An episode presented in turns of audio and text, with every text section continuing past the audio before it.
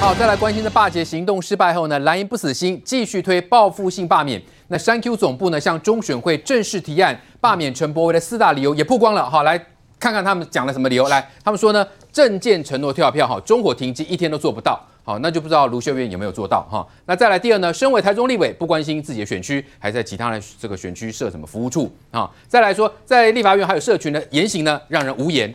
第四呢是人民不想吃莱猪呢，那陈柏惟呢赞成进口。来青黄，这是一种这什么样的罢免理由嘞？我就说他们现在罢免的理由常常提出来哦，会让你觉得荒腔走板。为什么呢？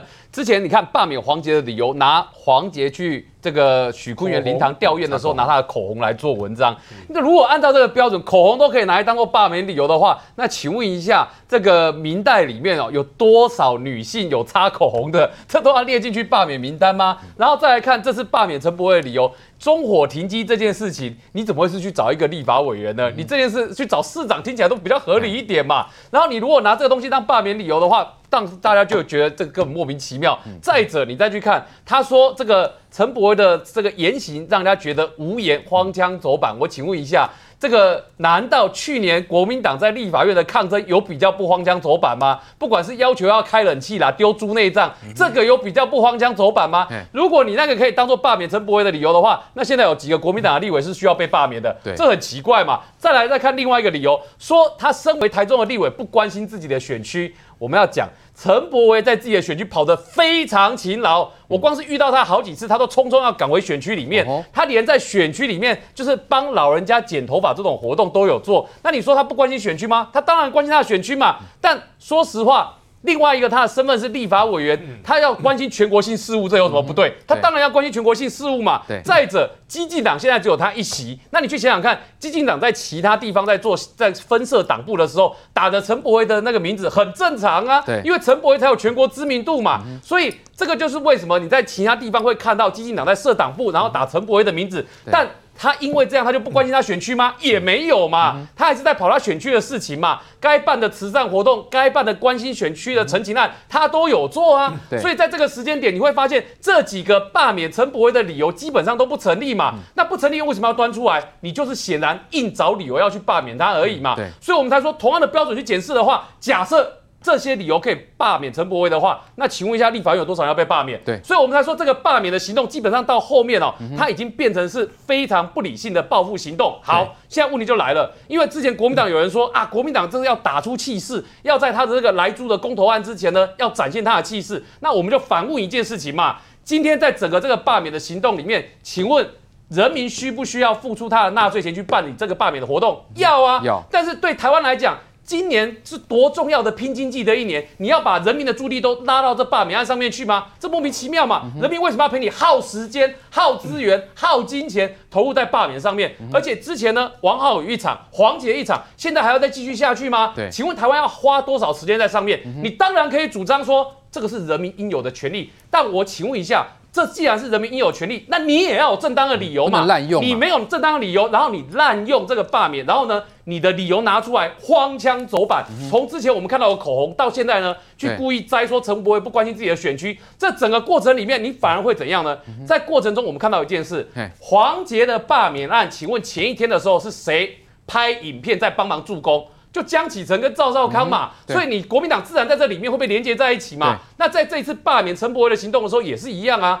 就是你国民党只要在里面用力，在里面你有施力，那你当然就会让大家连接在一起。然后我请问一下，国民党到底什么时候才能够回归到理性问政？对，去年丢猪内脏这些行为已经让大家看了觉得荒腔走板，那现在罢免理由拿出来也很奇怪。当然有国民党人说这个。是都是公民团体做的，国民党没有背书罢免理由。嗯、但是我们看到的是，就算你没有背书罢免理由，你跳下去了之后，对一般人的认知，他当然就连接在一起嘛。对，所以我才说，国民党在这事情上面真的还要再付出很多代价吗？嗯、请看看哦，赵连赵少康在这件事情上面都说什么呢？都说国民党最好到这一波为止，就不要再继续霸下去了。对，结果呢，这个理由一讲出来之后呢，哎。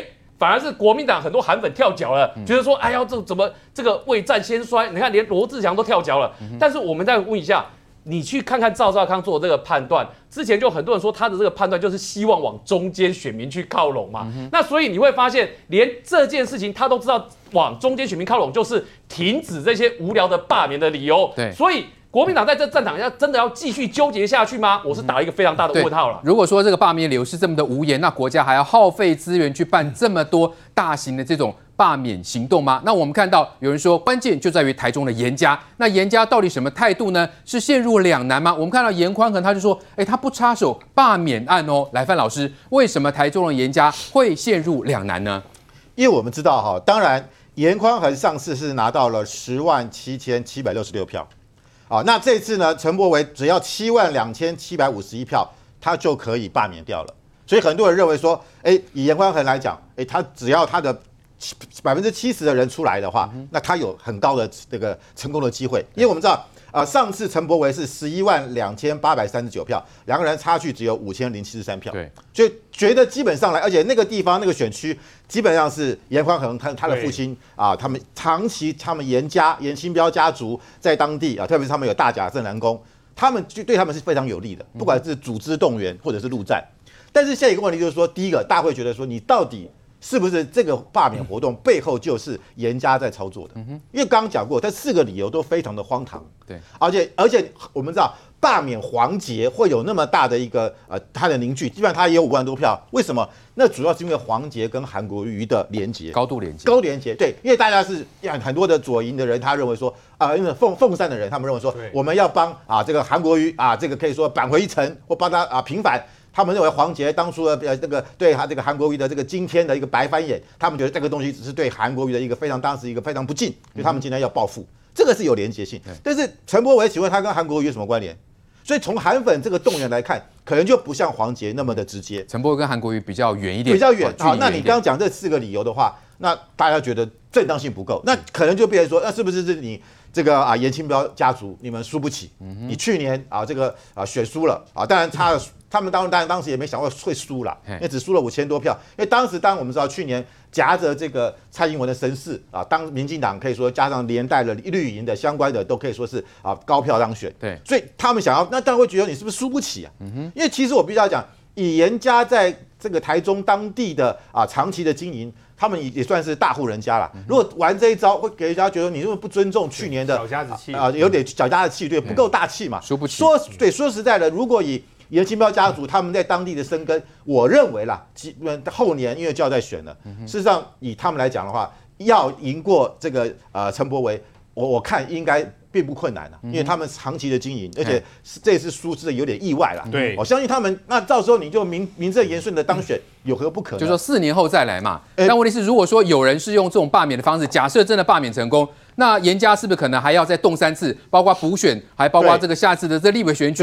对对，而且问题是说，你如果这样子只是把陈伯文，因为你是一个大家族，你针对陈伯文一个他一个小党，台湾经济一个小党，对啊，也会引发很多人对他的同情嘛，特别是年轻族群。对，但到时候如果你你说你罢完之后，那是不是真的这个严清严宽恒叫出来选呢？那人家就会觉得哦，原来你是背后的操作者。那但是而且。我刚刚讲过，距离啊下次选举也不过这三年多嘛，啊，其实很快就到了。那而且是如果没罢成呢？没罢成，颜宽恒那个颜宽恒未来还是政治之路就没有啦。对，变成你没罢成的话，颜宽恒反而会倒霉哦。对，陈柏文就更倒霉了，更没机会。对，就更没机会。所以我觉得对严家来讲，真的要慎重其事啦。而且你今天你罢这个，你今天你们要罢陈柏文，那民进党或绿营他也可以罢同样是台中选区的。杨琼英呢？对，杨琼英当时在去年跟没有是江启臣，同样同样是我们台中市的立法委员，谁比较不顾自己的选区？对啊，如果用这个来讲的话，江启臣都在忙党务，管更多。那你这个理由不是打到自己吗？江启臣每天忙党务啊，对对不对？每天在台北的中央党部，那是不是他也要被罢免？大家搞不好有哎，真的有人把他。大家联，因为第一阶段联署很容易啊，对，搞不好这里有人就联署，我们就霸江品城啊。嗯、虽然不一定会过，可是让你害怕一下也好啊。对，那等于说刚输这个杨秋英跟洪慈庸，洪慈庸输几票？九百六十九票。对，那我比你这个当初这个严宽恒，你输五千零七十三票，我输更少啊。嗯、那如果要这样霸，那那洪慈庸说，我们也来霸霸看，我们一起来罢，那就相互报复啊。哎，范老师，我们现在可以看到这个陈伯文他的态度其实相当有趣哦。对，他对于这个严家严宽恒呢，非常的这个尊敬。对哦，非常的这个，他就说呢，这是一场这么哦，这样他说这是一个呃针对性的罢免。那同时呢，他也说呢，对于这个严宽恒的部分，他说他会不断的跟他学习情谊哦，而且说严宽恒是他在地方上的头人呢。对了，我我我是我是觉得他采取这个方式是对的啦。啊，因为也不要增高升高对立。强龙不压。但所以说，如果你今天这些民间说说是民间团体，说在我我很多人都认为不应该不是啦。啊，难难道你要说这个大甲镇人工也算是民间团体吗？当然也算 NGO 之一啦。但是大家我，所以我觉得这件事情，我觉得严家，如果你根据各种的盘算之后，觉得这个时候不宜出手，不要制造蓝绿之间的对立，或许。就让这个第一阶段结束之后，就不要再动员第二。好，我们继续来关心了这疫情的最新发展了。这阿中部长累了吗？他被发现嘴角长疱疹，看一下。跟大家在哈旧历年前就谈旧历年的情况哈，旧历一年以来哈到底怎么样的情形？过年前最后一个上班日，陈时中用心准备简报，回顾台湾整年疫情。其实钢铁部长已经好几天没睡好，还压力大到长疱疹。什么？哦，除除夕哈。除夕不是晚上才吃年夜饭吗？画面放大再放大，陈时中短暂拉下口罩透气，意外露馅，嘴巴长疱疹，让大家看得好心疼，怕真的累坏了。他却笑说自己精神很好，大家别担心。年纪大了以后，这些并发症就比较多嘛，压力当然是会比较大一点嘛，哈，那人这些就有这些相关的小毛病就会跑出来。不过这都是自治愈性的了哈。如果再过个两个礼拜还没好，那大概身体情况就是很糟糕了哈。我认为应该是快好了。其实从一月十二号布桃发生群聚感染后，隔天陈时中就感冒了，但只有一月十五停一天，十六号后群聚社区扩散危机连环爆。他不止坐镇指挥中心，更连续二十五天主持记者会，即使除夕、初一、初二暂定不开记者会，并不是休假，而是改视察医疗单位，为了。防疫要继续拼下去。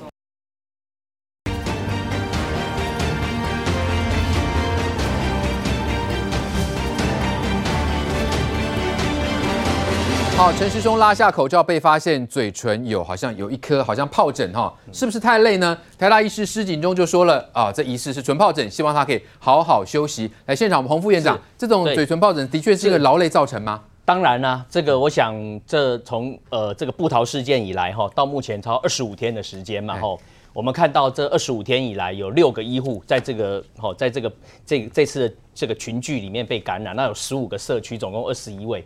那部长事实上他身为这个疫情指挥中心的指挥官哈，我常讲哈，在做这个疫情的指挥里面，他每天要根据国外疫情的状况，我们本土的疫情。还有就是专家会议，所以他每天都会开专家会议，然后再来就是根据国外有没有新的 paper 的这些资讯，然后做出判断。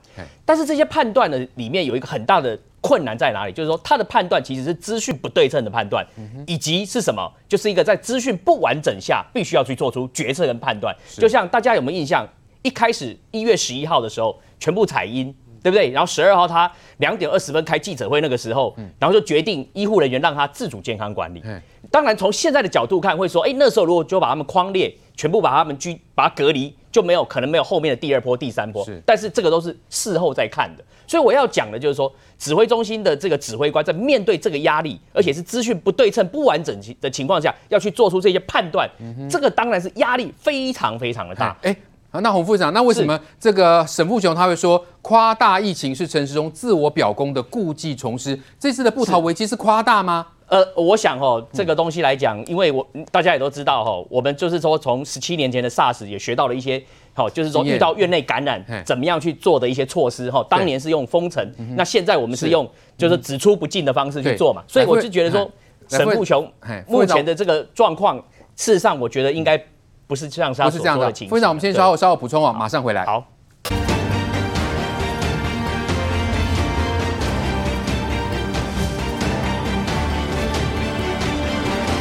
好，沈富雄说陈时中夸大疫情，自我表光。来，洪副院长，洪呃，这个沈富雄他是呃 资讯有错，还是故意这么讲？没啦，事实上那个沈大佬他是就是说他只是跟指挥中心在讲，他说这次的这整个感染的案件哦，基本上只要检讨两医三护士一病人就。